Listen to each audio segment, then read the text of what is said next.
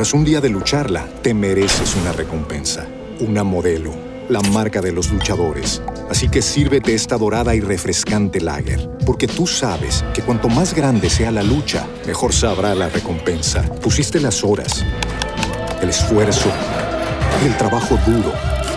Tú eres un luchador y esta cerveza es para ti. Modelo, la marca de los luchadores. Todo con medida, importada por Crown Imports, Chicago, Illinois. Every day, we rise, challenging ourselves to work for what we believe in. At U.S. Border Patrol, protecting our borders is more than a job, it's a calling. Agents answer the call, working together to keep our country and communities safe. If you are ready for a new mission, join U.S. Border Patrol and go beyond. Learn more at cbp.gov/careers. La tertulia, la tertulia es estar actualizado. La tertulia es saber de qué hablar. La tertulia, la tertulia es vivir siempre conectado. La tertulia. Aquí comienza La Tertulia, Salud y Economía en la sala de su casa. Dirige Juan Manuel Ruiz. La tertulia, la tertulia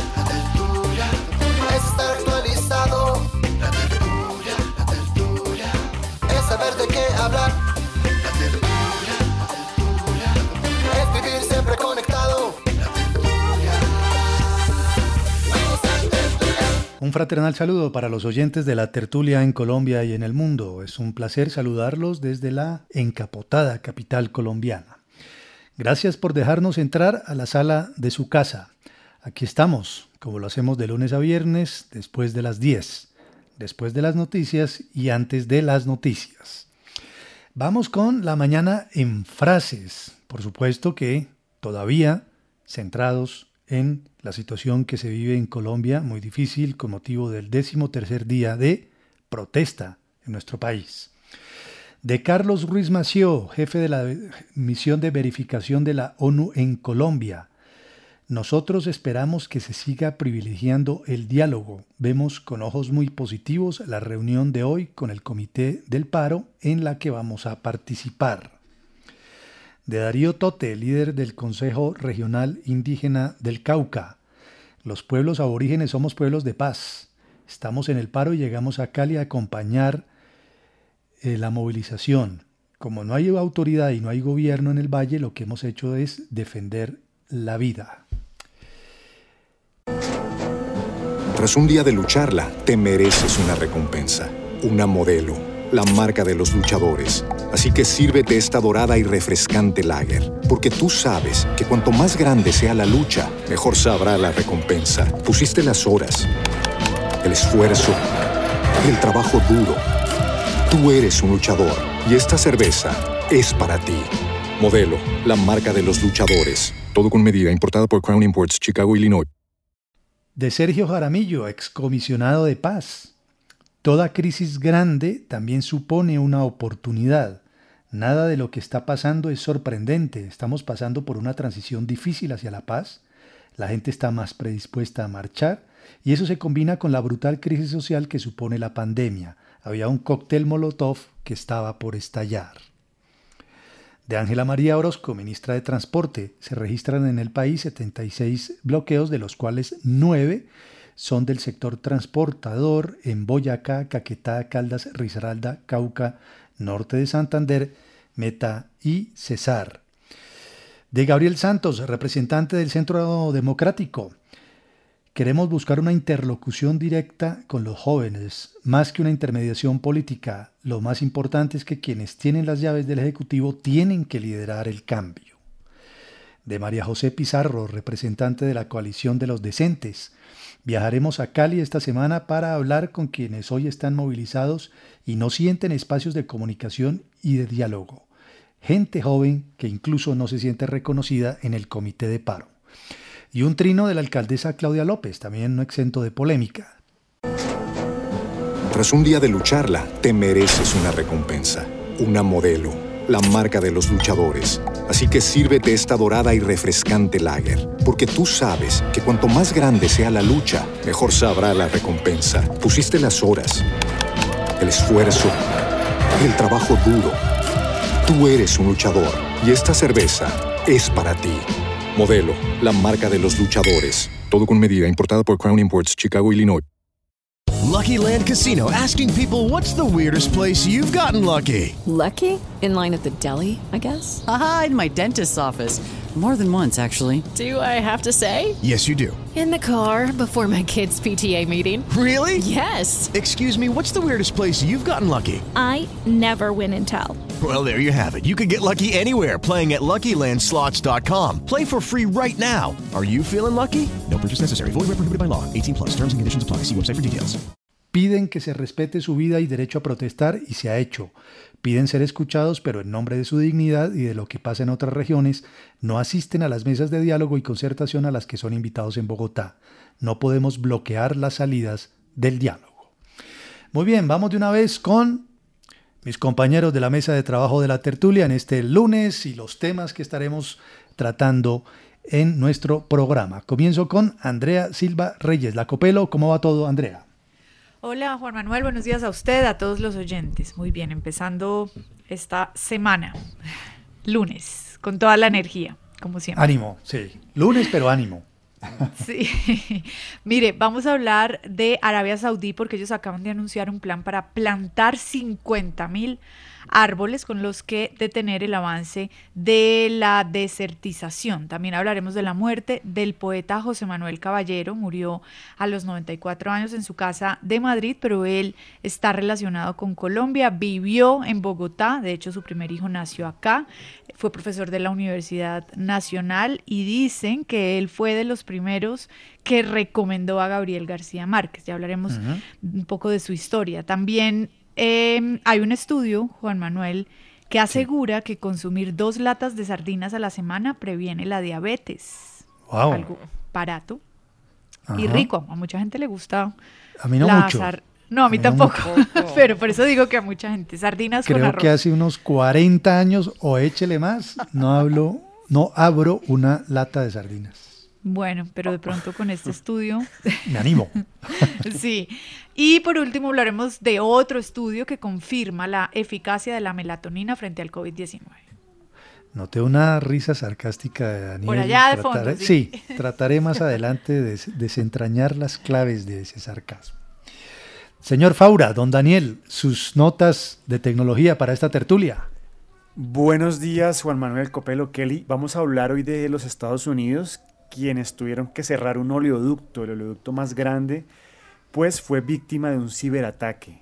Y a Biden se le está diciendo, bueno, tiene que usted tomar cartas en el asunto con los ciberataques. También vamos a hablar de lo que podría ser el fin de los bastones para personas ciegas. Dicen que hay unos zapatos que se están inventando, creando, que podrían Mm. eh, reemplazar este tipo de bastones. Qué bien. Y vamos a hablar también de Instagram. Muchas veces uno quiere guardar una fotografía eh, y le toca hacer como el, el print, el famoso pantallazo. Pero hay una herramienta que ustedes pueden usar para descargar eh, haciendo clic sostenido y eh, guardar como. Más sencillo. Muy bien, aquí vamos a tener entonces esas claves. Y en otras noticias del mundo y otros temas para la tertulia, Kelly Cabana, ¿cómo está usted? Bien, Juan, ¿qué tal? Saludos a Copelo, a Fabre y a todos los oyentes. Vamos a hablar del desmadre en España. No sé si vieron las imágenes el fin ¡Qué de Sí.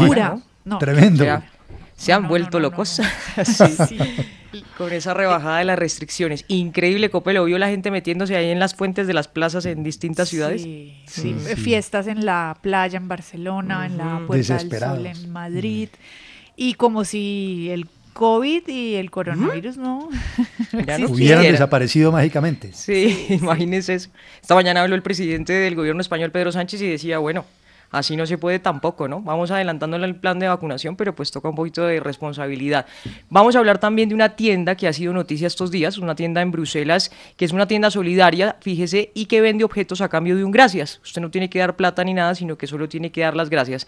Vamos a hablar del Vaticano, está debatiendo cómo excomulgar a los mafiosos, un tema un poquito engorroso, sobre todo en Italia. Y vamos a hablar de Boris Johnson, que está investigado por unas vacaciones eh, que tuvo en el Caribe muy lujosas, dicen los medios británicos. Bueno, el tema de los mafiosos, bueno, tremendo, tremendo. Eso tiene además su historia, ¿no? Ya hablaremos, historia de la, de la mafia penetrando distintas instancias e incluso con acusaciones en su momento de haber eh, podido participar en la muerte de un papa, hecho que quedó un poco ahí en la nebulosa de los tiempos. Bueno, entonces, decimotercer día de eh, movilización nacional y estamos a la espera de que pueda haber una concertación, de que pueda haber un diálogo en las partes para, entre las partes, para que se pueda encontrar una solución a toda esta crisis tan difícil que está afectando a mucha gente, especialmente en el Valle del Cauca, donde hay problemas de abastecimiento, donde hay problemas dramáticos de movilidad. En fin, estamos a la espera de que haya ese arreglo. Hoy hay una reunión con el comité de paro eh, después del mediodía. Vamos a ver si fructifica, si algo se puede eh, sacar de allí positivo. Pues bien, a propósito de, este tema, como contexto, pues formulamos una pregunta mucho más abierta, mucho más abierta, como solemos hacer con nuestros oyentes. O para nuestros oyentes, ¿cuál es la mayor espera que usted ha tenido? ¿Cuál es la mayor espera que usted ha tenido? Hoy muchos estamos esperando que haya diálogo, que haya concertación, que haya arreglo. Llevamos 13 días en estas. Pero ¿cuál es para usted la mayor espera que ha tenido? No sé, un viaje, un resultado, una noticia, un viejo amor, no sé, lo que sea. ¿Cuál es la mayor espera que usted ha tenido? Nos pueden responder a través de Twitter a arroba la tertulia RCN o a través de WhatsApp al 313-422-3933. Esta canción que se llama Mi Pequeño Tesoro hace alusión a dos de las eh, personas que más he esperado en mi vida, que son mis dos hijos. La ah. espera de nueve meses hasta que uno tiene la curiosidad de conocerles la cara, de ver cómo son, bueno, absolutamente todo. Es, una curiosidad y una espera bien importante. Y tremendo si se parecen a usted, ¿no, Faura? Sí. tremendo eso. Y, los niños son bien parecidos. Sí. Bueno, eh, yo diría que lo raro sería que no se parecieran a usted. Sí. ¿Cierto? Eso sería un poco extraño. Pero, es impresionante, ¿no? Ver a una persona que de verdad tiene sus rasgos, ¿no? ¿Usted la hizo, Juan Manuel? Sí, sí, Debe ser tremendo, ¿no? Yo no soy mamá, yo no lo sé, pero...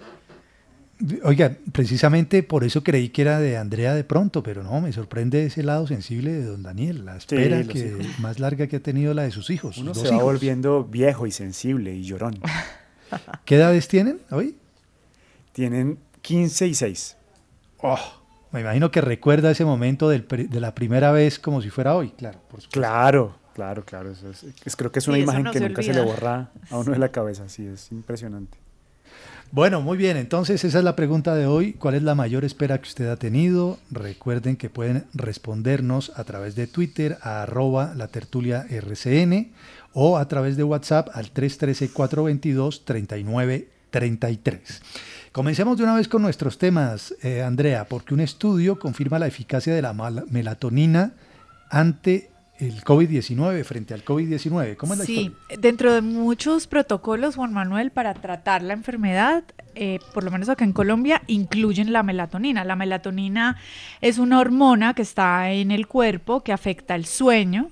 Eh, por ejemplo, la toman mucho los pilotos, sirve para el jet lag, sirve para, para el insomnio también, se produce eh, sobre todo en la noche, disminuye en el día, disminuye también con la edad y es también un suplemento, ¿no? En general, usted lo puede conseguir en una farmacia en forma de pastillas. Creo que también incluso eh, se puede poner por vía venosa, bueno, por inyección. El caso es que ahora, Juan Manuel, esta hipótesis de la melatonina ha sido comprobada. Esto fue lo que concluyó un estudio que realizaron entre 26.779 pacientes. En, fue en Estados Unidos, varios investigadores se unieron. Hoy está publicado en la revista Plus Biology. Y ellos aseguran que, bueno, teniendo en cuenta el historial médico de la persona, la edad, la raza, si fuma o no fuma, diversas enfermedades concluyeron que se reduce en un 28% la posibilidad de enfermarse o de dar positivo en un test PCR para COVID. Mm, y es una diferencia que además es aún más significativa en la población afroamericana, donde llega al 52%. Ellos, o sea, 28% y 52%. Y eh, la pregunta es, pero cómo una hormona como la, melatonina puede ayudar Correcto, cómo se relaciona. Exacto, y es que la melatonina evita y reduce esa famosa tormenta de citocinas que aparecen cuando hay una infección grave por COVID-19. Se puede prevenir, se puede curar utilizando este tipo de sustancias que son inmunomoduladoras. En este caso, pues la más recomendable es la hormona melatonina. Se puede aplicar por la vía oral como prevención o por la vía intravenosa cuando ya la tormenta está presente. Dicen los investigadores que es una molécula sin efectos secundarios serios y que generalmente es suficiente para resolver el problema. Esto, mm, si terminan por eh, confirmarlo, estudios paralelos, me parece que es la noticia, porque es una hormona que usted consigue, es una pastilla que usted consigue en cualquier Relativamente fácil, diría uno, ¿no? Muy fácil, es barata realmente. Y eh, la dosis, dicen ellos, es entre 3 y 6 miligramos por día. Por supuesto que lo ideal es consultar al médico, ¿cierto? Ah, no, claro, no, esto es un estudio que está publicado hoy. no, yo no lo estoy recomendando, ojo, yo solo les estoy contando. Contando lo que dice la investigación científica. Sí, exactamente. Se unieron diferentes universidades, varios centros de investigación en Estados Unidos, empezaron a trabajar em, con el, el, historial médico de 26.779 pacientes que tuvieron COVID-19 y con esto, con esta famosa medicina en red, esa fue la metodología que usaron, al, al final confirmaron que sí hay un efecto protector de la melatonina contra la COVID-19, pero esto es un estudio. Mm, Nadie está recomendando nada. Sí. Muy bien, melatonina entonces. Se sigue mencionando eh, fuertemente entonces su bondad frente, su beneficio frente al COVID en unas circunstancias muy particulares. Recordemos, entre otras cosas, que en Colombia ya pasamos la barrera de los 3 millones de contagios. Hay 3 millones de contagiados en Colombia, casos activos 95 mil. Según ha confirmado el Ministerio de Salud en las últimas horas, han muerto casi 78 mil colombianos por COVID-19 y también el reporte que entregó en las últimas horas el Ministerio de Salud resalta que en Colombia ya se han aplicado 6.327.360 dosis de las vacunas y ya hay 2.365.576 colombianos que han recibido la segunda dosis de la vacuna o de las vacunas, porque son eh, diversas, unas de Sinovac, otras de AstraZeneca, de Pfizer, en fin. Y eh, ayer, eh, domingo, Colombia recibió precisamente un nuevo millón de dosis de Sinovac. Son las cifras precisamente de la pandemia que sigue ahí, ¿no? Que está ahí en medio de todas las dificultades que se han venido presentando en Colombia con motivo de las eh, movilizaciones, 13 días de protestas. Muy bien, está la tertulia, estamos apenas arrancando, ya regresamos. La tertulia, salud y economía en la sala de su casa. Estamos de vuelta aquí a la tertulia de RCN en este lunes 10 de mayo cuando les hemos preguntado a nuestros oyentes cuál es la mayor espera que ha tenido. Esto en medio, digamos que, eh, de los 13 días de movilizaciones. Tras un día de lucharla, te mereces una recompensa, una modelo, la marca de los luchadores. Así que sírvete esta dorada y refrescante lager, porque tú sabes que cuanto más grande sea la lucha, mejor sabrá la recompensa. Pusiste las horas, el esfuerzo el trabajo duro. Tú eres un luchador y esta cerveza es para ti. Modelo, la marca de los luchadores. Todo con medida, importada por Crown Imports, Chicago, Illinois. With the Lucky Land slots, you can get lucky just about anywhere.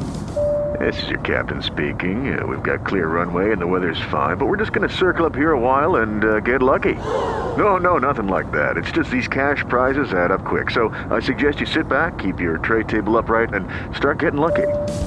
Play for free at LuckyLandSlots.com. Are you feeling lucky? No purchase necessary. Void where prohibited by law. 18 plus terms and conditions apply. See website for details. Y al cabo de los cuales estamos a la espera de una concertación, de un diálogo, de que se centren eh, los argumentos en soluciones, de que se sienten las partes también a conversar. En fin, ¿cuál es la mayor espera que ha tenido usted? Eh, Kelly, en Twitter, ¿qué respuestas encontramos ahora? Bueno, nos escribe arroba la quejadera que Nairo gane el Tour de Francia. Y yo también he esperado eso, Juan Manuel. También Cristian Pardo escribe, cuando mi hija mayor nació, tuvo complicaciones. La mayor espera fue que el pediatra me explicara qué pasaba. Fue una tortura esa espera. Gracias a Dios todo salió muy bien. Saludos a todos los de la mesa. Arroba Lili también nos escribe, buenos días. La mayor espera, tres días tratando de que saliera mi pequeño bebé de 9 libras y 56 centímetros. Hasta que tuvieron que hacer ¿Ah? A causa del desmayo, escribe Jacopelo. Ahora es un bebé de 21 de 1,90. También escribe eh, Luz María Jiménez. Hola, buenos días, saludos a todos. Mi mayor espera es poder regresar a mi país que es Venezuela. Espero que sea pronto. Llevo casi cinco años aquí. También nos eh, escribe Alberto Rúa. Un viaje para Brasil que tenía para marzo de 2020 se canceló por la pandemia.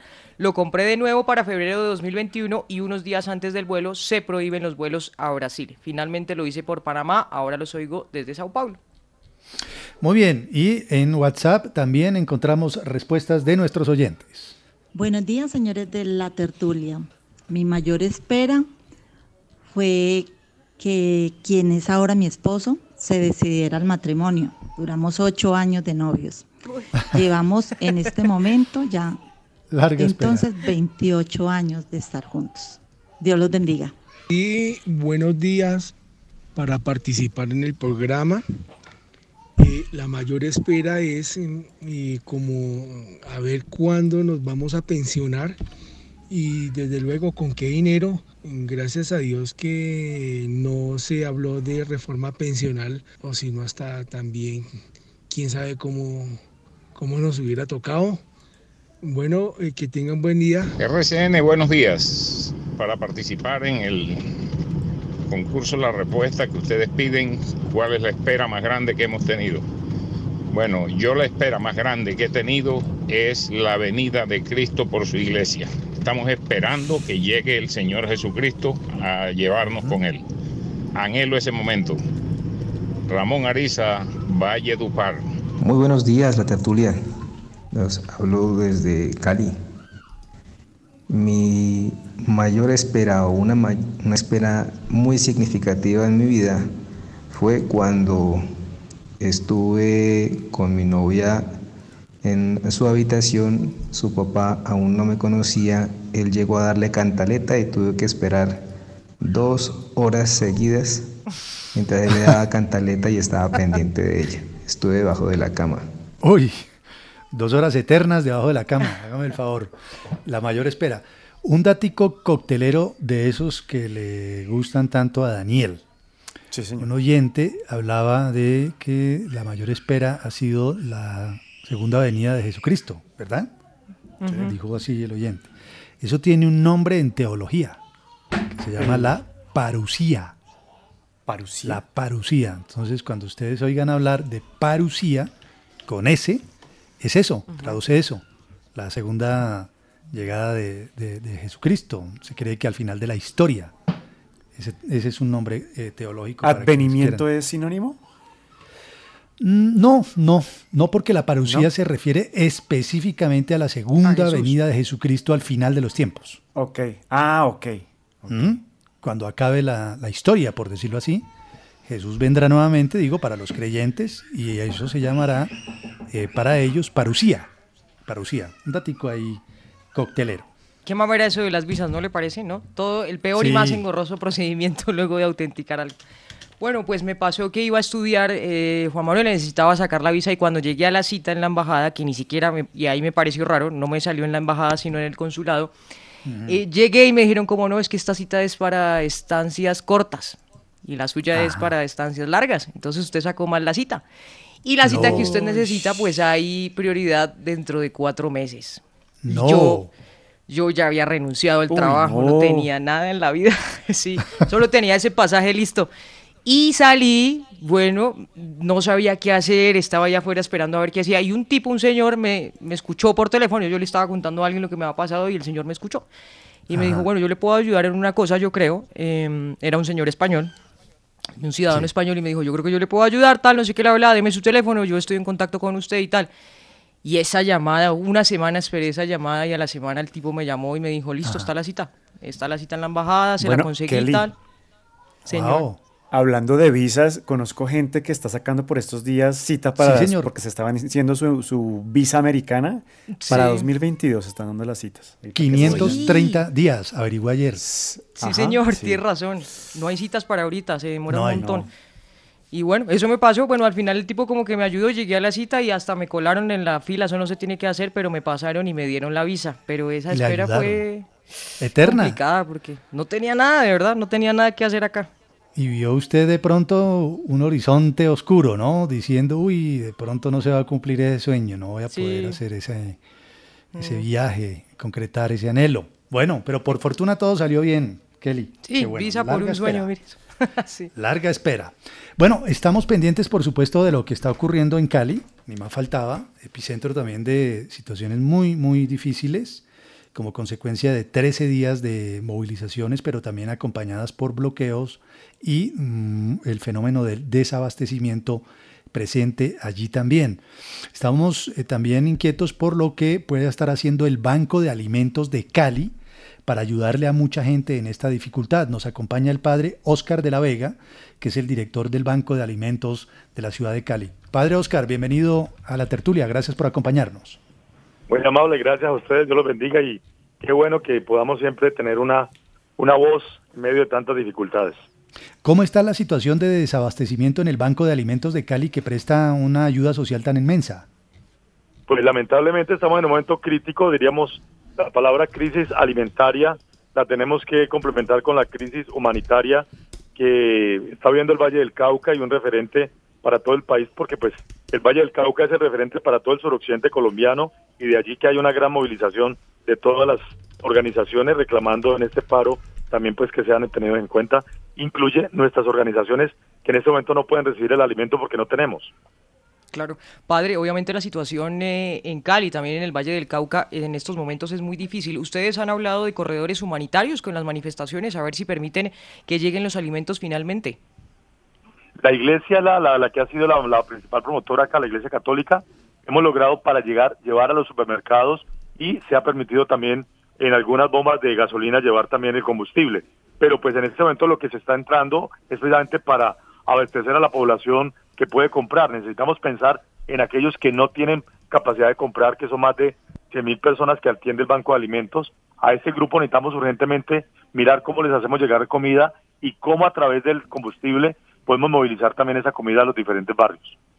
¿Qué se requiere para que el Banco de Alimentos esté nuevamente abastecido, padre Oscar de la Vega? Yo creo que en este momento necesitamos hacer una línea urgente de poder conseguir promedio unos 50 mil mercados. Vamos a hacer la línea a partir de mañana. Hoy como estamos un poquito todo el mundo en la expectativa de si hay marcha, no hay marcha. Hemos estado en un día muy muy tenso. Ayer en la tarde en, el sur de la ciudad se presentó un acto también de mucha ten, de mucha tensión con la minga. Entonces en el, la ciudad amaneció un poco en receso hoy con, con cierta con cierta prevención de la situación y esperamos mañana ya que la sociedad civil nos ayude mucho más la, la solidaridad para ver si pues, empezamos a hacer una gran campaña de conseguir alimentos y hacer kit de alimentos para hacer llegar a diferentes barrios a través de organizaciones que ya están en el territorio, ¿no? Porque no podemos crear expectativa ni generar caos pensando que para todo el mundo le podemos dar porque en este momento es, es imposible. Padre, también quería preguntarle por un comunicado que estaba circulando en redes sociales en el que estaban alertando a las personas de, de, que, bueno, a pesar de la situación actual, muchos estaban haciéndose pasar por integrantes del Banco de Alimentos. ¿Esto fue verdad, este comunicado? Sí, esa fue una cosa porque había una persona que estaba dando cuenta y todo a título del Banco de Alimentos para, para ver cómo podía captar dinero y es es delicado porque la, el Banco de Alimentos es una organización humanitaria en este momento que trabaja precisamente en la crisis alimentaria, entonces hay que unificar y como le pasa a la Cruz Roja o le pasa a la Defensa Civil, este tipo de organizaciones tienen que estar enteradas de qué es lo que están haciendo y, y dar el visto bueno para que las cosas sean correctas, porque si no también hay muchas personas que aprovechan Pero, la circunstancia claro, para hacerlo. Pero entonces, una persona, ¿cómo sabe si realmente es del Banco de Alimentos o no? ¿Cuál es esa manera de verificar? El número, el, el, lo, estamos con el logo nuestro, Banco de Alimentos, y hay una, una, un número de cuenta oficial y un teléfono y unos teléfonos y página, página en red para que la puedan verificar si es correcto o no. La idea, padre Oscar de la Vega, es entonces, eh, una vez que, como dice usted, hoy es un día de, de, de expectativa, pero de pronto mañana podría hacerse Ya una convocatoria, Claro, podría hacerse una convocatoria para recoger que 50 mil mercados y repartirlos en distintas zonas de la ciudad. Exactamente, la, la, convocatoria es que podamos conseguir alimentos perecederos y no perecederos, precisamente para un gran un grupo de personas que son de fundaciones y organizaciones con internos. Estamos pensando en los ancianatos, hay un grupo de ancianatos que atendemos nosotros más de 45 ancianatos. Tenemos una línea de más de 13.500 niños de organizaciones de vulnerables, 13.500 niños es un grupo grande, para nomás dar una cuenta de esos 13.500 niños, si logramos darle a cada niño un kit de alimentos, estamos hablando de cuatro personas por niño que se pueden alimentar en este momento durante 10, 12 días que podamos impactar. Es que el nivel de desempleo y la dificultad que ha traído la pandemia es lo que está activando toda esta manifestación del paro, que no solamente fue en la reforma tributaria, sino que ahora también ya deja ver las secuencias de la pandemia en regiones muy vulnerables, porque aquí todo el tema de Buenaventura, el Chocó, del suroccidente, nos pone en el punto de referencia Cali como tal, porque es la, es la, la ciudad referente como región. Entonces, eso es lo que está haciendo muy, muy tensa la situación y necesitamos urgentemente buscar desbloquear, pero también darle una respuesta a un problema social que es vigente. Padre Oscar de la Vega, quedamos pendientes entonces de cuando ustedes quieran hacer la convocatoria para la recolección de estos kits 50 mil Yo creo que la, gente joven, ustedes que tienen tanta gente también ahora que estamos escuchando cosas bonitas, ojalá la gente joven también tome mucho esa línea de poder ayudar. Y me llamó la atención porque cuando hemos tenido emergencias, quien lo creyera, también incluye las mascotas, ¿no? El alimento de mascotas me llamó la atención en, la, en, las, en las tragedias que tuvimos invernales, los colegios, la gente de la universidad también piensa en los animales en su alimento, entonces ojalá todas estas líneas que maneja el Banco de Alimentos, tanto de Bogotá, Cali, Medellín, Barranquilla, somos 21 bancos de alimentos en el país que estamos trabajando por la seguridad alimentaria, pero también por impactar a personas que no tienen acceso. No olvidemos que hay muchas personas que están vulnerables y ojalá en ese sentido social también pensemos en aquellos que ni siquiera pueden salir a protestar y están allí esperando la solidaridad. Entonces, gracias a todos los que quieran ayudar. Banco de Alimentos de Cali, ahí lo podemos encontrar. Es, es una institución que trabaja por la seguridad eh, alimentaria y tenemos más de 100.000 personas que alimentamos todos los días a través de 325 pues organizaciones. Ojalá esa solidaridad se sienta en esta oportunidad difícil y por supuesto que abogamos porque eh, se solucione también con el diálogo eh, y sin violencia todo lo que está ocurriendo en Colombia, especialmente en el Valle. Padre Oscar de la Vega, bienvenido a la tertulia. Gracias. ¿ah? Bueno, que sigan adelante dándonos ánimos a todos. Dios los bendiga. Sí, sí, eso es lo que queremos también, eh, lanzar un mensaje de esperanza para eh, buscar una solución a lo que está ocurriendo en este momento en Colombia, particularmente en el Valle. La situación ha sido muy dramática y es el padre Oscar de la Vega, director del Banco de Alimentos de Cali, quien dice que la situación también ha afectado a este Banco de Alimentos que surte de kits de alimentación, garantiza o busca garantizar la seguridad alimentaria a por lo menos 100.000 personas en Cali. Muy bien, vamos de una vez con Hiperdata. Hiperdata, tu vida conectada. Bueno, nos comentaba Daniel que a comienzos del programa había una información bien llamativa para todos y es que podría eventualmente desaparecer o quedar a un lado el bastón que usan las personas ciegas porque la tecnología entraría a ayudarles. ¿De qué manera? Con unos zapatos, ¿verdad? Sí, unos zapatos son unos dispositivos que se están probando, eh, que han creado en el Instituto de Ciencias Computacionales y de la Visión de la Universidad TU Graz. Se llaman los InnoMake, con doble N al comienzo. InnoMake. Son como unos, unos dispositivos que se ponen enfrente del zapato, en la parte de adelante. Tienen unas cámaras y unos sensores y utilizan inteligencia artificial.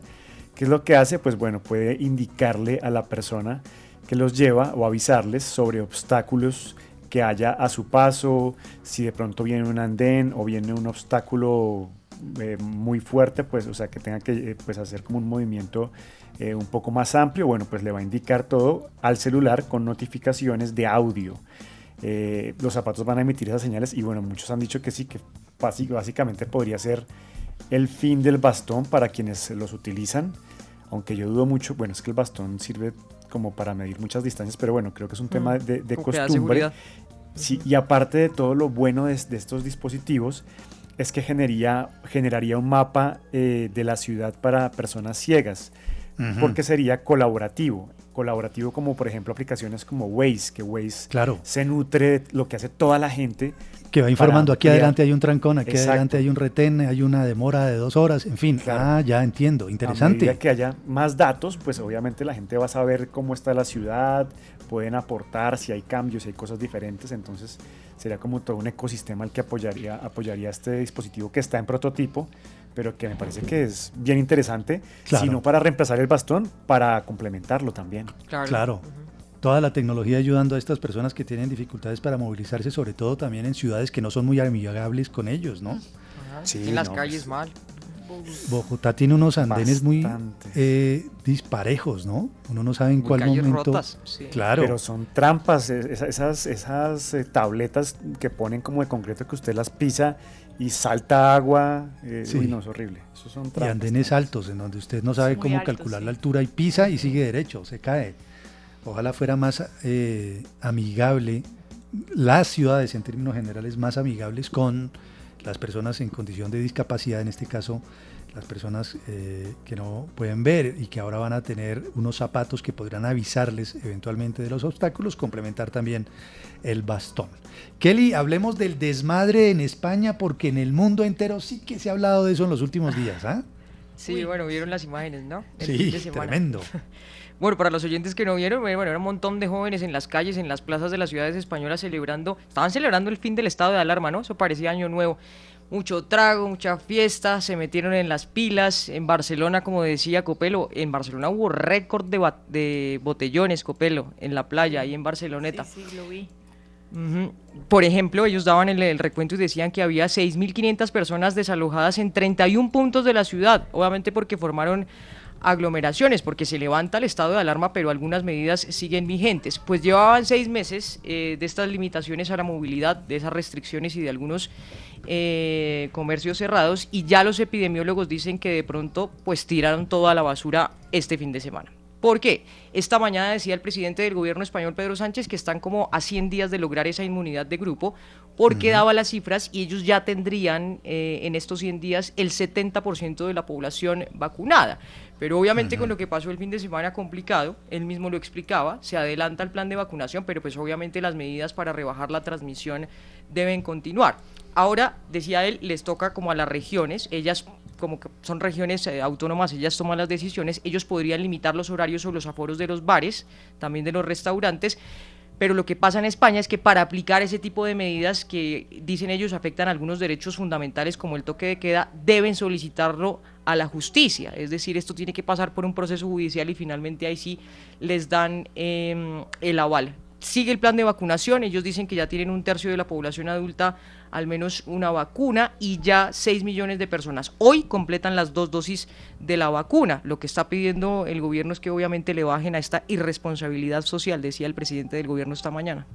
Lo cierto es que especialmente los jóvenes, Kelly, estaban bastante... Eh, Desatados. Sí, fervorosos con el fin del estado de alarma ya, ¿no? Eh, celebraban y grababan, saltaban, estaban realmente emocionados con el fin de, un confinamiento, pues que ha pasado una factura bastante larga. ¿eh? Yo no sé ustedes qué opinarán, pero de pronto estaría bueno hacer un análisis de verdad antropológico o lo que sea de cómo vive cada generación la pandemia del confinamiento, ¿no? Porque, bueno, de pronto uno está relajado y dice como, bueno, yo ahora prefiero estar en casa porque tengo más de 30 años y tal.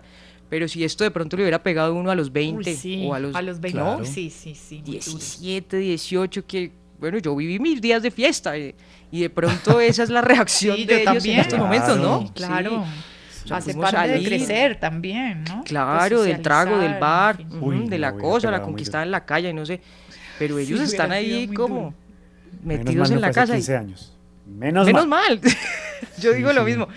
Y esos son, esos, esas imágenes son la prueba, Juan Manuel, ¿no? Estaban desatados totalmente, se quitaban la ropa, se metían por ahí, no. Increíble cómo a cada generación le afecta distinto, obviamente. Vea que usted ha dicho algo que me encanta, Kelly, ¿sabe? Muy interesante eso. Cómo ha vivido cada generación la pandemia y evidentemente de manera muy distinta y dependiendo también de las circunstancias de cada quien. Si usted la ha vivido la pandemia eh, siendo un adulto, Em, con trabajo o sin trabajo, estudiante o no, mayor de 50 años, eh, con la expectativa de una vacuna o no, en fin, porque entre otras cosas estos jóvenes que han celebrado tanto en España el fin del estado de alarma son jóvenes que no estaban incluidos en la primera ruta del plan de vacunación español, que a pesar de todo en 100 días, según lo ha anunciado el gobierno y usted lo recuerda, va a alcanzar un momento cumbre con la inmunidad de rebaño que llaman, ¿no? Con tanta gente ya, eh, o por lo menos con un nivel elevadísimo de vacunación. Y, y, han reaccionado de manera muy distinta. Otros dirían, bueno, no sé, es indiferente que se haya levantado el estado de alarma porque estamos absolutamente felices aquí, en la casa eh, sin hablar con nadie, sin meternos con nadie, no nos ha hecho falta la rumba, pero sí, evidentemente los jóvenes fueron los que rompieron ayer en holgorio absoluto, bueno, el fin de semana en términos generales en España. Uno necesita a veces su desmadre, ¿no? Y eh, mire, a esa edad obviamente, y sabe otra cosa, también la educación. A nosotros no nos ha tocado eso de la educación ahí digital, ¿no? No nos tocaron las pantallas, a ellos ya les tocó eso, ¿no? Les tocó, hay unos que ya nacieron, por ejemplo, pandemia el año pasado o este año, y les va a tocar usar tapabocas. Los niños en los jardines ya usando tapabocas. Es, mm. es interesante ese cambio. Todos son elementos para otra narrativa de lo que ha ocurrido con esta pandemia, que continúa, ojo, ¿no? Continúa. Muy bien, ya volvemos a la tertulia. Usted escucha la tertulia. Estamos de vuelta a la tertulia de RCN de este lunes 10 de mayo. Recuerden la pregunta de hoy.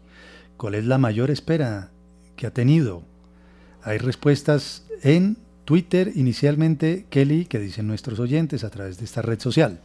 Sí, escribe J. Ya la, mayor espera fue de seis horas en el antiguo DAS, oficina en Bogotá, para el certificado de antecedentes judiciales y en 30 minutos ya tenía el documento. Me acuerdo de esas filas, Juan Manuel, no esas eran míticas, sí. ¿Ustedes, se, ¿Ustedes se acuerdan del, pasado judicial? Sí, para viajar tocaba, ¿no? Sacarlo. sacarlo era un parto, Dios mío. Era un documento con foto en palo quemado, era un gallo a veces y era un requisito para una cantidad de cosas. Que somos expertos en eso, ¿no? En, en tramitología. Sí, sí, y en demorarnos en todo. Mm. Por ejemplo, si usted tiene un servicio contratado de televisión con algún operador, no vamos a decir nombres, o de celular, cámbiese, retírese y verá. Sí, sí, Ahí sí le ruegan mejor dicho, no, y, lo, dejan esperando en la línea todo el tiempo que quiera. Sí, pero recuerdo lo del pasado judicial como si fuera ayer, porque era un documento indispensable para una cantidad de cosas. ¿Sabe? ¿Quiere que le diga otro trámite que es un parto en Colombia? ¿Cuál? Pasarse eh, de estar cotizando en, ah, privado para pensiones al Estado o viceversa. Un parto. Sí, es verdad tiene su complique. Cambiar un pasaje de avión. Ah, Uy, bueno. Eso sí que es engorroso. ¿eh? Eso sí. que dura una eternidad. Bueno, Néstor Cataño también nos escribe, buenos días señores de la tertulia, les hablo desde Girardota en Antioquia, soy cabanista 100%, bueno, saludos a Néstor, y dice, la mayor espera que he tenido fue durante mi servicio militar, el cual a los 18 meses terminaba, pero me dejaron 5 meses más por la dura y crítica situación del país en los años 80. También escribe Oeste, para los hinchas, Javier Enrique Casas. El campeonato de millonarios en 2012, porque nací en 1988, última vez en la que fue claro. nació muy joven, digo, digo, nació y siendo muy joven logró ver. Yo digo que no, que no estoy de acuerdo incluso con el trino. Él nació 1988, ¿cierto? Sí. Y muy joven pudo ver el triunfo de Millos, pero nosotros los hinchas del Deportes Tolima que toda la vida hinchas y el equipo campeón en el 2003. O sea, sí, aguantando toda la vida. Décadas esperando. Bueno, nosotros sí que sabemos de esperar. Bueno, pero hay equipos que no tienen eh, eh, estrellas en su camiseta, creo, en Colombia. Sí, el Atlético Bucaramanga, por ejemplo. Sí, no sean mal agradecidos. Pereira no tiene tampoco. Sí, por lo menos les llega ese triunfo. Bueno, arroba Poporo también escribe, mi mayor espera cuando estuve dos noches y tres días haciendo fila para un cupo en un colegio distrital para mis hermanas. Y también Sandra Milena Sasa, buenos días, la espera más larga la tengo en este momento. Es el viaje que voy a hacer a México para casarme con mi novio. Uy, bueno, mm. pero vale la pena la espera. Ojalá así, así sea. La mejor de las suertes. Y en WhatsApp también respuestas de nuestros oyentes. Muy buenos días para ustedes que el Dios Altísimo los proteja y los guarde de todo mal y peligro. y a todos en general. Eh, para mí la mayor espera fue mi primer hijo. Fueron dos días y, una noche para que naciera. Fue la mayor espera. Dios mío, me acuerdo y me da risa y que lo veo ya todo un hombre y un excelente hijo.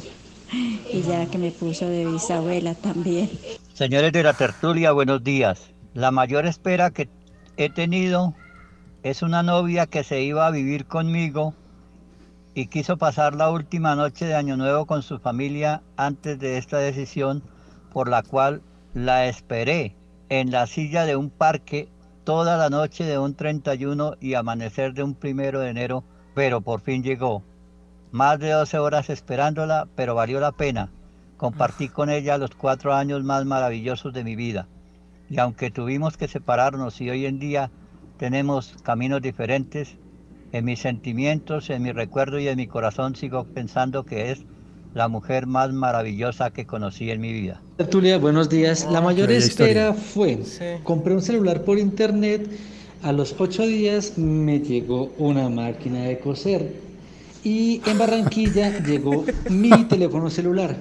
La máquina de coser que me llegó era para un regalo de Día de las Madres y esa muchacha tuvo que esperar como 10 días más para que hicieran los intercambios, recogieran la mercancía y fueron 15 días de espera. Gracias, feliz Ah. día. Buenos días, Juan Manuel, Andreita. Les deseo un feliz día. Muchas gracias por todo lo que nos ayudan a informarnos. Le cuento que mi mayor espera fue mi pensión. Pues se demoró cinco años para que me la otorgaran. Feliz día, chao. Mi mayor espera ha sido cuando, cuando tenía 23 años, tenía un novio que me dijo que lo esperara, que él se iba a trabajar a Estados Unidos y volvía por mí. De eso hace ya 30 años. Y, Ah. y nunca vino por mí. Se casó con otra niña. Esa es mi mayor Oh. espera desde San Juan de Paz. María Jiménez, gracias. Buen día. Oh, triste historia. Bueno, mm, Andrea, Y yo eh, todavía tengo esa espera y es que una persona a la que quiero mucho, pues no ha encontrado su lugar en la vida. No ha podido salir adelante, le ha costado mucho trabajo por distintas situaciones de salud eh, física, emocional y no ha podido eh, salir. Entonces, la espera que tengo es que ojalá algún día encuentre el lugar, encuentre su lugar profesionalmente y emocionalmente. y salga adelante. Y salga adelante exactamente. Estos eh, recuerdos que afloran cuando uno escucha una canción. Bueno, muy bien, avancemos en nuestros temas. Nos cuenta Daniel que Estados Unidos tuvo que cerrar su oleoducto más grande, un oleoducto víctima de un ciberataque. ¿Cómo así? Sí, se llama el Colonial Pipeline. Eh, Transporta, no sé qué habrá similar aquí en Colombia, el 45% del combustible que se consume en el país. O sea, es Creo bastante, que, es una- creo que Caño Limón Coveñas puede ser. bueno, es un atentado Parecido. ciberterrorista, lo han calificado así. Eh, y bueno, dicen que en cinco o seis días, si dejara de funcionar, podría causar escasez y aumento de precios, eh, particularmente desde el centro de Alabama hasta Washington, D.C. Eh, y lo que más se vería afectado sería el suministro de combustible para aviones eh, en aeropuertos como los de Atlanta, Charlotte y Carolina del Norte. Lo hicieron a través de un ransomware, que son estos correos que envían donde la gente como que cae eh, por medio de phishing, les secuestran la información, pero dicen que fue también más allá de eso y que fueron bastante sofisticados, están investigándolo, tanto así que parte de la agenda del presidente de los Estados Unidos, Joe Biden, es como ponerle el ojo a los ciberataques porque han recibido Sí. muchísimos con el tema de las vacunas y ahora pues con su oleoducto. Eh, hay que decir que el, el oleoducto tenía, claro, encontraron la vulnerabilidad, tenía todo el sistema operativo del oleoducto, los computadores internos, con una versión de Windows 7. Windows 7 es una versión que ya no, no- no recibe actualizaciones ni parches y obviamente pues es una versión vulnerable para las empresas que todavía la tengan. Entonces por ahí se metieron y bueno, la hackeada fue monumental. O sea, ya lo atacan cibernéticamente y aquí lo vuelan. Tremenda Sí, diferencia. porque los de Sí. esos atentados eran otros. Sí, Sí. entonces cibernéticamente atacaron un oleoducto en Estados Unidos, muy importante, y aquí en Colombia vuelan los oleoductos eh, poniéndole bombas a los tubos que atraviesan distintas zonas del territorio colombiano. Arabia Saudita acaba de anunciar un plan para detener el avance de la desertización. Andrea, ¿cómo es? Sí, bueno, hay que decir que ellos están en el número 20 de la lista de países con más polución. Esta es una lista que hace IQR y bueno, tienen en cuenta estas tormentas de arena muy frecuentes allá, altas emisiones de dióxido de carbono, en fin, la calidad del aire es considerada muy poco saludable según los estándares de la Organización Mundial de la Salud. También les ha preocupado la caída de la demanda de petróleo provocada por la crisis del COVID-19. Ellos entonces salieron, el príncipe Mohammed bin Salman, eh, que es el heredero del trono, a decir que ahora su reino y la región y el mundo deben ir mucho más lejos y más rápido en la lucha contra el cambio climático. Y anunciaron un plan muy ambicioso de, ojo a esta cifra, plantar 50 mil millones de árboles. 50 mil millones. No eran 50 mil árboles, sino 50 mil millones. millones. Uy, tremendo. 50 mil millones de árboles para detener la desertización progresiva de todas sus tierras de cultivo y obviamente eh, detener el impacto de la crisis climática que está golpeándolos con dureza no solamente al reino saudí sino también pues a toda la península arábiga. El caso es que muchos han dicho mm, no creemos tanto en el plan, esto es muy ambicioso, mm, no será que muy alta lo la que cifra, quieren ¿no? es lavar la imagen. Sí, Pues es que son 50 millones de 50 árboles. mil millones de árboles. 50 mil millones de árboles, exacto. Y ellos el año pasado también salieron a decir, ¿se acuerdan que nosotros lo contamos acá en la tertulia, que querían incrementar las lluvias, que iban a Sí. usar unas técnicas de manipulación del clima que básicamente lo que hacen es sembrar nubes con yoduro de plata, con hielo seco, las botan al aire y eso provoca la condensación de las nubes y por tanto las lluvias. Ujú. Eh, y ellos, bueno, eh, ya están involucrados en varias iniciativas, unas muy polémicas, otras no tanto, pero lo que quieren es convertir al país en un referente de sostenibilidad y modernismo. Pero como le digo, muchos están dudando que esto sea real, porque eh, ellos, pues, que se habla, dicen que, que ahora quieran hablar más de ecología e innovación, está muy bien, pero ¿qué pasa con todos sus abusos sistemáticos a los derechos humanos? Eh, Ujú. Entonces, Está el tema Khashoggi ahí todavía, Parece- ¿no? Exactamente. Un ejemplo Parece de una cómo el país cifra- trata a sus disidentes. Parece una cifra increíble y yo creo que muy difícil de, de conseguir. 50 mil millones de árboles. yo creo que 50 mil comprometerse a eso. millones. ¿Ah? Sí. Muy 50.000 ambiciosa millones de árboles. Es esa, esa iniciativa o esa propuesta. Y lo Óigame. quieren, ah, otra Ujú. cosa, eh, Sí. aparte de eso, quieren eh, que la, en 2030, que eso también es ya, el 50% de su energía provenga de fuentes renovables. Ujú. O sea, que están Bueno. metiéndole la ficha. Vamos a ver si consiguen esa, esa, esa meta, porque pues están en unos problemas de verdad de enorme impacto climatológico allí en Arabia Saudí. Óigame, vieron a propósito de, de eventos masivos que finalmente en Rusia se realizó el Día de la Victoria, ¿no? Con 12 mil Sí, militares. Lo vi. Increíble las imágenes, sí. Increíble, 76 años eh, de esta celebración y estaban 12 mil militares ahí en la Plaza Roja y en las calles aledañas, en las zonas aledañas, eh, participando en un evento que, tengo entendido, nunca se ha dejado de realizar. Y particularmente este último que se realizó con motivo de lo que ha significado la capitulación definitiva y sin condiciones de los nazis en la guerra, pues tiene mucho significado entre los rusos, pero no había nadie con tapabocas. Sí, no. Absolutamente nadie, por lo menos dentro de lo que mostraban las imágenes no se veía nadie. Siempre me he preguntado qué hacen, ¿será que hay pruebas PCR previamente? Eh, ¿Qué tipo de control previo tienen para permitir la entrada de tanta gente? No sé. Y, bueno, pareciera como si se bajara un poco la atención a la pandemia, ¿no, Juan Manuel? Porque esta mañana, por ejemplo, hubo también unos enfrentamientos ahí en la explanada de las mezquitas.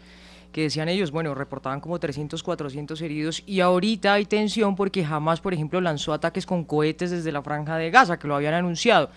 Y el ejército israelí está respondiendo, pero si usted ve las imágenes, hay aglomeraciones impresionantes, los enfrentamientos han sido impresionantes, pareciera de verdad como si la pandemia se hubiera olvidado, como si el COVID no estuviera ahí. Sí, es, una situación que se está registrando en todo el mundo y algunos dicen que la cuenta de cobro nos va a llegar a nosotros también como consecuencia de todas estas cosas que han pasado en los últimos días, ¿no? En relación con la pandemia, porque estas movilizaciones se han realizado en medio de una circunstancia particular como esta eh, pandemia, de manera que vamos a ver, comparto lo que dice Kelly, en varias zonas del mundo, como si nada hubiera eh, ocurrido. En algunas tribunas, en algunas tribunas de la Plaza Roja, muy pequeñas en comparación con el número de militares, sí había gente con tapabocas, ¿verdad? Pero lo que era el desfile militar como tal, la aglomeración en escuadrones, en fin, eh, o escuadras, no contaba con ninguna norma de, de bioseguridad que nosotros pudiéramos ver ahí. Ojalá después, con el paso del tiempo, con el paso de las semanas, en un par de semanas o en tres, esto no, no esté pasando una eh, cuenta de cobro difícil de saldar o menos difícil de saldar cuando hay tanta eh, preocupación mundial por lo que está ocurriendo en medio de esta pandemia. Bueno, está la tertulia, ya volvemos. Estamos de regreso a la tertulia de RCN de este lunes 10 de mayo con la pregunta que hemos formulado hoy a nuestros oyentes. ¿Cuál es la mayor espera que ha tenido usted? ¿Cuál es la mayor espera? Y hemos escuchado unas historias realmente interesantes, apasionantes. En Twitter, Kelly, ¿qué más responden nuestros oyentes? Bueno, escribe Jamie Matamoros, esperé cinco años para poder graduarme de un técnico en criminalística. Inicié en 2014 y me pude graduar este año. Gracias a Dios lo logré. También Edwin Romero, buenos días. La mayor espera es un comparendo que me pusieron en marzo del año pasado la policía por violar la cuarentena. El comparendo cuesta 900 mil pesos. Yo lo pagué en los cinco días siguientes para que saliera por la mitad de precio y aún hoy, mayo de 2021, no me han eliminado el comparendo. También escribe. Eso sí que es un drama, ¿oyó? y eso pasa mucho, Juan. Sí. Tremendo, eso sí que es una de las esperas mayores, que le lo saquen a usted de esas listas, además. Tremendo. Y a veces le aparecen a usted comparendos que no son suyos, ¿no? Como un homónimo. Es muy frecuente, es muy frecuente. Para en Espinal, estaba con un camión, eso ha pasado. Mm. Bueno, arroba Norman también escribe, mi mayor espera ha sido 28 horas al teléfono para modificar un vuelo a Europa por la pandemia. Ya me ha tocado en cuatro ocasiones y creo que esta semana debo solicitar nuevamente un cambio de itinerario. Y también nos escribe Aladín Ardila, eh, espera larga la de mi mamá, casi no logra haberme graduado. Me tomó cinco años más de lo previsto obtener el título, pero con todo y contratiempo se logró. Un saludo a la señora Ana Delia, que siempre los escucha. Saludos. En este caso, la espera larga fue la de la mamá y la familia. A ver ese muchacho cuándo salía adelante, cuándo se graduaba, cuándo terminaba. Sí, a doña Ana, que aguantó y ahí, ahí está. Óiganme, a propósito de, historias y cosas que han contado oyentes, eh, tengo esta, pregunta, tengo esta pregunta, y de la canción ya les cuento. Tengo esta, tengo esta pregunta primero. Eh, ¿Es buen tiempo este para planear un viaje al exterior? Porque he visto que mucha gente planea viajes al exterior con motivo de vacaciones, aclaro. Y parece que países siguen teniendo restricciones y siguen mostrándose un poco reacios a abrirse del todo, ¿verdad? Y hay gente que se pregunta, ¿qué hacemos? ¿Será que hacemos planes de vacaciones? Leía eso concretamente en redes sociales este fin de semana cuando no sabemos qué va a ocurrir con una nueva, eh, con un nuevo pico de pandemia, por ejemplo. Mm. ¿Ustedes lo harían o no? recomendaría que no. ¿Vacaciones ahorita este año o no? Bueno, no sé si han visto el famoso turismo de vacunas. Exacto. Sí, y, hay mucha gente que le da Perú está disparado, ¿eh? Sí. Lo hacen pero con pena, no lo publican mucho. Sí, bueno, Miami, Nueva York. Pero vacaciones no, no es tan recomendable lo que usted dice, porque están cambiando todos los días los eh, las restricciones de distintos países. Los de, por ejemplo, los europeos reciben gente, pero no no de turistas que no tengan residencia, por ejemplo. Si usted no tiene papeles y el pasaporte europeo no podría ir en estos momentos. Bueno, y también la gente que, vaya a estudiar, ¿no? Eso sí, eh, porque eh, si usted tiene un curso comprado, que también es podría resultar raro irse a estudiar en este momento, pero ah, conozco gente que lo ha hecho. Si tiene la visa de estudiante, también lo puede, hacer. Lo puede hacer, sí, lo puede correcto. El asunto es eh, en, materia turística. Muchos dicen cortas, sí.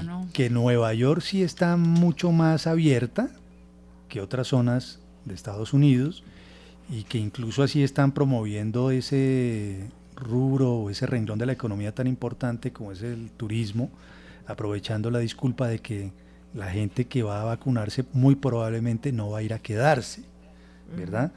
Pero eh, evidentemente las demoras en las citas en la embajada americana son evidentes. Uy, bastante.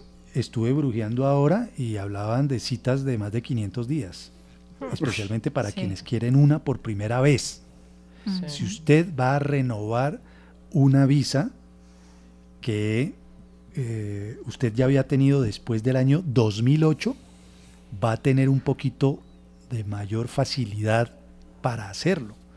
Por decir algo, si usted renovó su visa o sacó su visa en el 2008, pero se venció en el 2013, está en un rango en donde muchas de las gestiones o de las vueltas de la visa de Estados Unidos las puede hacer electrónicamente.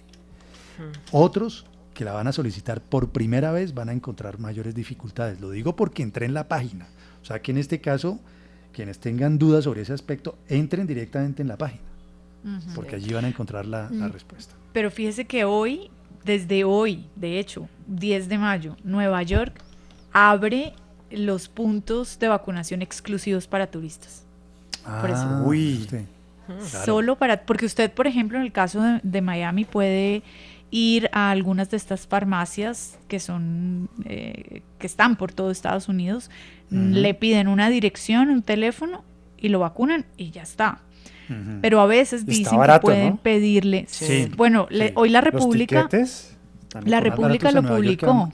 no sé si lo vieron. A Miami está. Mire, les voy a leer rápido. Bogotá, Nueva York, ida y regreso. Por JetBlue, 1.600.000. American Airlines, 2.3 millones.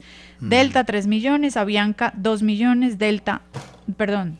American Airlines, esto es en clase, no les está leyendo eh, clase ejecutiva, perdón. Eh, American Airlines en clase económica 1.2 millones y Avianca 2 millones. Delta 1.4 millones. Bogotá, Nueva York, ida y vuelta. Toca irse mochileando, JetBlue. Pero es que usted, usted ha visto en cuánto está el dólar. No, carísimo. Y está disparado.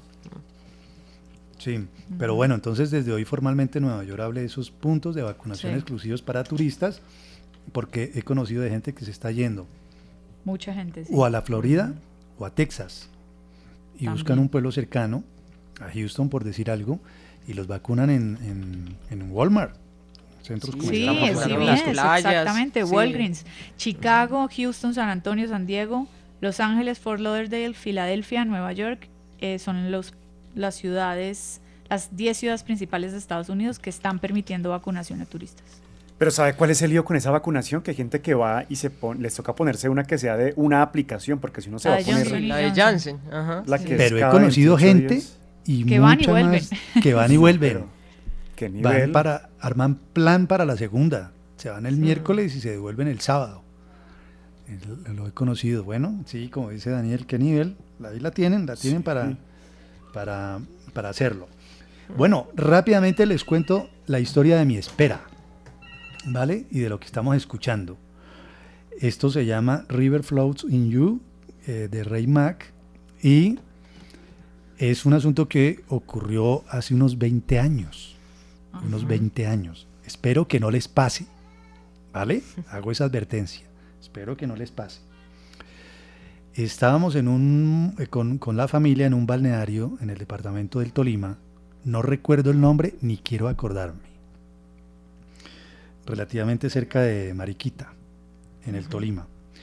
Y decidimos ir a, un río.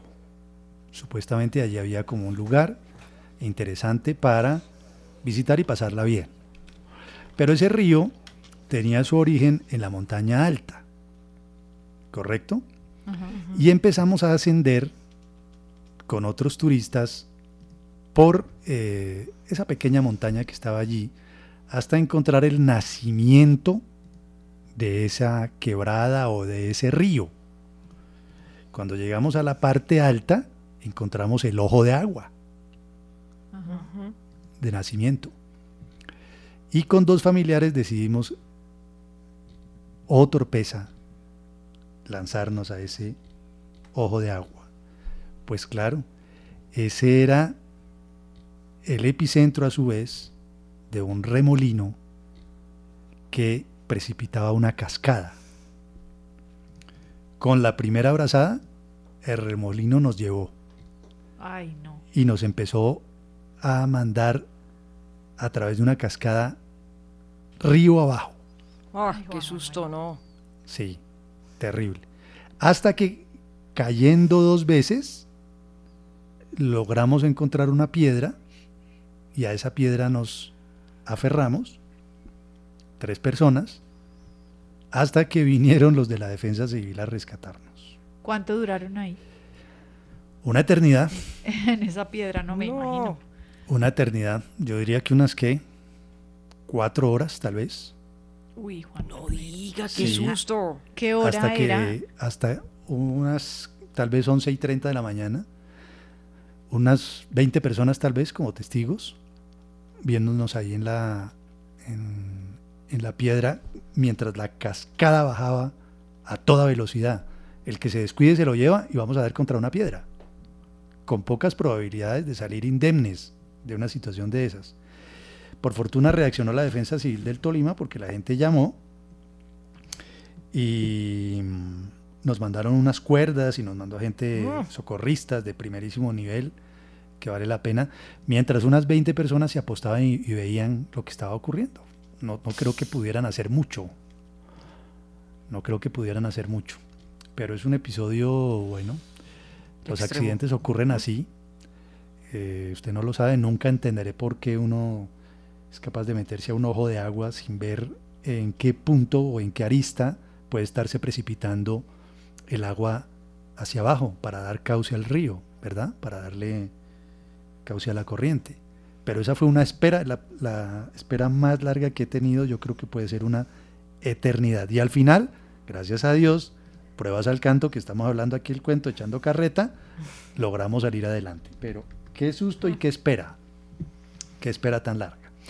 Bueno, avancemos con eh, más temas. Kelly, una tienda solidaria que vende objetos a cambio de gracias. ¿Simplemente Sí. decir las gracias o qué? Bueno, y dejar un mensajito ahí como para que quede en el registro. ¿Pero qué ¿Cómo es el tipo de objetos? No, pero está chévere. Claro, esto con, sin falta, eh, sin plata obviamente funciona con donaciones, pero es una tienda que se llama Circularium, está en Bruselas y tiene ese método curioso de pago y venta. No reciben ni plata en efectivo ni tarjetas, sino que los clientes pues simplemente tienen que dar las gracias por escrito. La mecánica es como simple. Cada comprador puede adquirir un máximo de un producto al día de forma gratuita y cuando sale de la tienda pues debe acercarse como a la caja, llena como una tarjeta de agradecimiento que después van a colgar ahí en la pared de la tienda y hacen como un pequeño collage de mensajes eh, de gratitud. Tienen cosas interesantes, yo estaba viendo la página, tienen libros, hay vinilos, juguetes, hay electrodomésticos porque vi por ahí una licuadora. sí? Y pues los proveedores son los vecinos de la zona, que dicen como deciden aportar su pequeño granito de arena con donaciones para ayudar a las personas que lo necesitan, que obviamente no tienen dinero para pagar. Entonces, si usted no tiene nada roto en la casa, si está completo, si no está sucio, puede ir a donarlo a la tienda, ellos lo- reciben y al eh, que hace las donaciones le dan un pequeño dulce como de agradecimiento, pero ellos decían, es un perfecto ejemplo de economía circular, porque usted Claro. llega, deja lo que, claro, no necesita, otra persona sí lo necesita, llega y lo toma y pues simplemente eh, le da las gracias. También están buscando con esto pues ayudar a las tiendas de barrio, porque están desapareciendo en Bruselas, es como una especie de ayuda vecinal, que la tienda del barrio pues tenga fuerza. Les leo una tarjeta que escribió una de las señoras esta mañana, que es de las últimas. Muchas gracias por su amabilidad. El mundo avanza gracias a personas como ustedes. Aquí les dejo un osito de peluche que puede hacer feliz a otra persona y después lo compró otra persona. Bueno, lo tomo porque usted no paga sino que da las gracias. Está funcionando, aguanta. ¿Se acuerdan que en París hicieron bueno. una con una tienda que hacía como trueque? Es casi Sí. que lo mismo. sí, sí. Usted deja lo que usted no- ve que no necesita tanto en su casa, pero sirve y otra persona seguro sí le da su valor. Volver a lo elemental, ¿no? El, tre- el trueque, como se movía originariamente la economía, algo que a usted le sobra y va, lo deposita allí y aquel que lo necesita, pues lo recibe y dice gracias, ¿no? Nunca Mm, sobra. Chévere dar las gracias, ¿no? Sí, No, a veces sí. no dice mucho gracias, entonces está bien. Claro, buena, buena idea.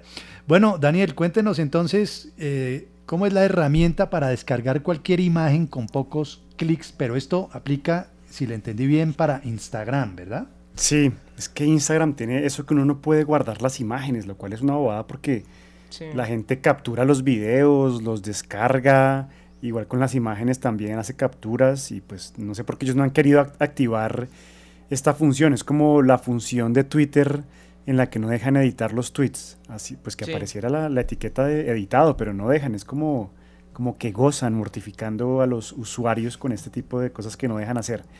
Hay Mm. una página que se llama imgdownloader.com. Downloader.com se escribe. imgdownloader.com. Ustedes entran a esta página y, por ejemplo, ustedes ven una fotografía de la Copelo. Una fotografía de las muy bonitas que postea a menudo.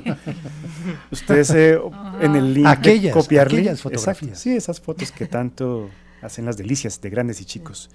Ustedes simplemente hacen copiar link y en esta página eh, ponen, pegan el link y ahí les da la opción de descargar esa fotografía para que Ay, pero no ¿Cómo es? Por favor, repita la página. Se, se escribe imgdownloader.com.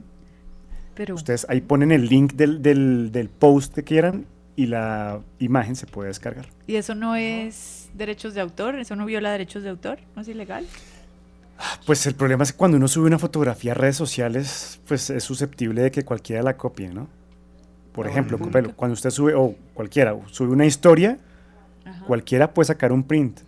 No, y no necesariamente para publicarla, sino para guardarla, para atesorar Sí. esa fotografía. Mm, Entonces, Ya, ¿usted lo, lo ha hecho? Digo, con esta plataforma que, que nos Uy, está lo he contando. hecho con esta, y- pero yo lo he hecho con esta y con bastantes. pantallazos M- también. Por ejemplo, con video lo hago muchísimo, porque a veces quiero eh, poner videos eh, de tecnología en mi, en mi línea de tiempo de Instagram y lo que hago es que Ajá. descargo el video en estas páginas y lo subo, Ah, claro. obviamente con el respectivo crédito y, la- y la- y a la cuenta, pero lo subo directamente a mi, a mi cuenta, el video. sí, Porque lo, del pantallazo en algún momento fue polémico porque la gente, o sea, el usuario, hacía el pantallazo y le llegaba la notificación al dueño de la cuenta. ¿Se Claro. acuerda, Faura, que decían Ah. eso Sí, con Instagram? Sí, sí, sí. Sí, ¿Eso sí. fue mito o fue realidad? ¿Sí Yo le llegaba a uno la notificación de que alguien También sacaba el pantallazo de algo que uno había puesto? O sea, sí, sí pasa cuando, por ejemplo, usted tiene una conversación privada con alguien en la sección de mensajes directos de Instagram y esa persona le manda una foto a usted y usted le hace pantallazo a esa foto, ahí sí le llega notificación. ¿Mm? Se entera uno. Pero pues, cuando hace la historia, no, eso sí se lo puedo decir porque lo he comprobado. No le llega notificación. Ok, ahí sí hay mucho, mucho mito y mucha información inexacta. Bueno, vayamos cerrando por hoy nuestra tertulia eh, con la historia del poeta José Manuel Caballero Bonal que murió en su casa de Madrid y que además, eh, bueno, eh, Premio Cervantes, entre otras cosas, lo, lo están eh, recordando mucho en España, en ¿Usted América lo ha leído, Juan Manuel? Pero no, no, no. Sabe que me aproximé a él a partir de la noticia de, de su muerte. No, no lo tenía mucho en el radar, pero me enteré que tuvo conexión con Colombia, ¿no, Andrea? Claro, Bogotá, sí. entre otras cosas. Sí, él se vino a vivir a Bogotá en 1960 como profesor de la Universidad Nacional. Acá nació el primero de sus cinco hijos. Aquí también escribió su primera novela con la que obtuvo el premio Biblioteca Breve. Su último libro es de 2017 porque no fue hasta entonces que él dijo, bueno, ya me retiro, 91 años, suficiente. Un hombre que amaba el flamenco, fíjese que a usted le gusta tanto, sí. Juan Manuel, y dice que gracias a este género musical, él tuvo mucha de su potencia expresiva, que se inspiró mucho en estas melodías. Fue poeta, fue filólogo, fue novelista, productor musical, siempre un hombre muy activo. Él conoció a García Márquez cuando vivió en Bogotá y en ese momento solo había publicado La hojarasca. De hecho, ese fue el primer libro que se leyó de, de García Márquez.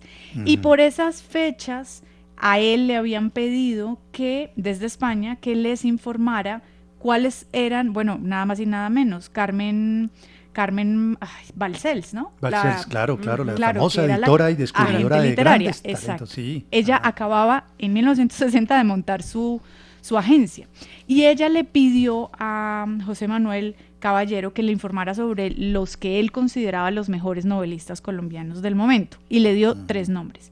Gómez Valderrama, García Márquez y Cepeda Zamudio. Y fue la primera vez que se oyó hablar en Europa y en España de Gabriel García Márquez.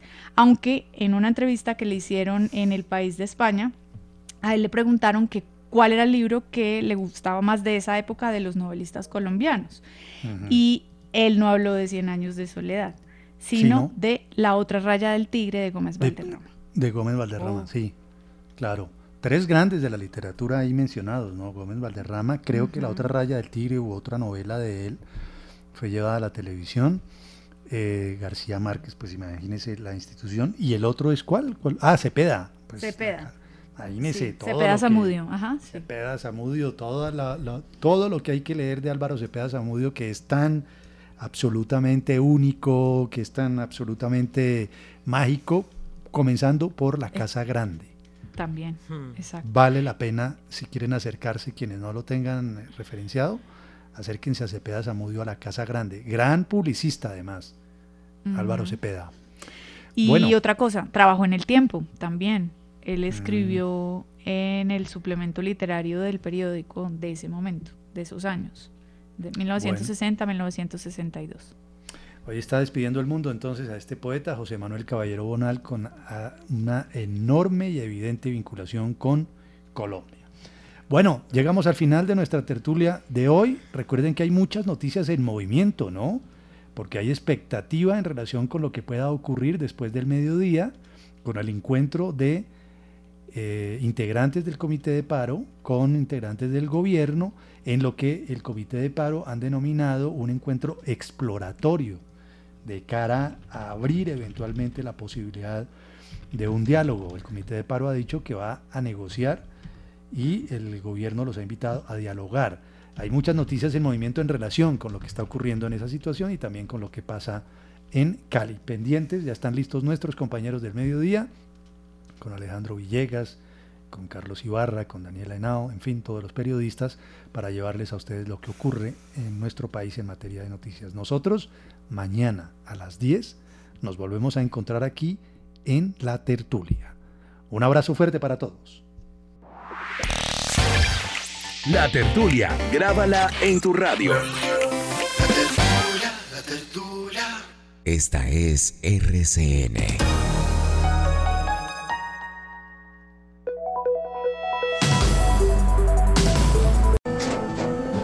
Tras un día de lucharla, te mereces una recompensa, una modelo, la marca de los luchadores Así que sírvete esta dorada y refrescante lager, porque tú sabes que cuanto más grande sea la lucha, mejor sabrá la recompensa. Pusiste las horas, el esfuerzo, el trabajo duro.